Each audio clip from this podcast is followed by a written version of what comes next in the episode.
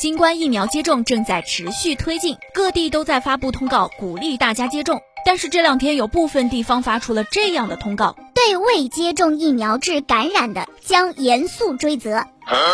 例如，江西南昌疾控发布通告。八月十九号起，将在农贸市场、电影院、商场、超市、办公场所等等全市范围内的重点场所和公共场所实行健康码和新冠疫苗接种记录二码联查。通告当中还明确的写着，严格落实疫情防控五方责任，对因未接种疫苗有禁忌症除外而引发新冠病毒感染事件的，依法依规严肃追责。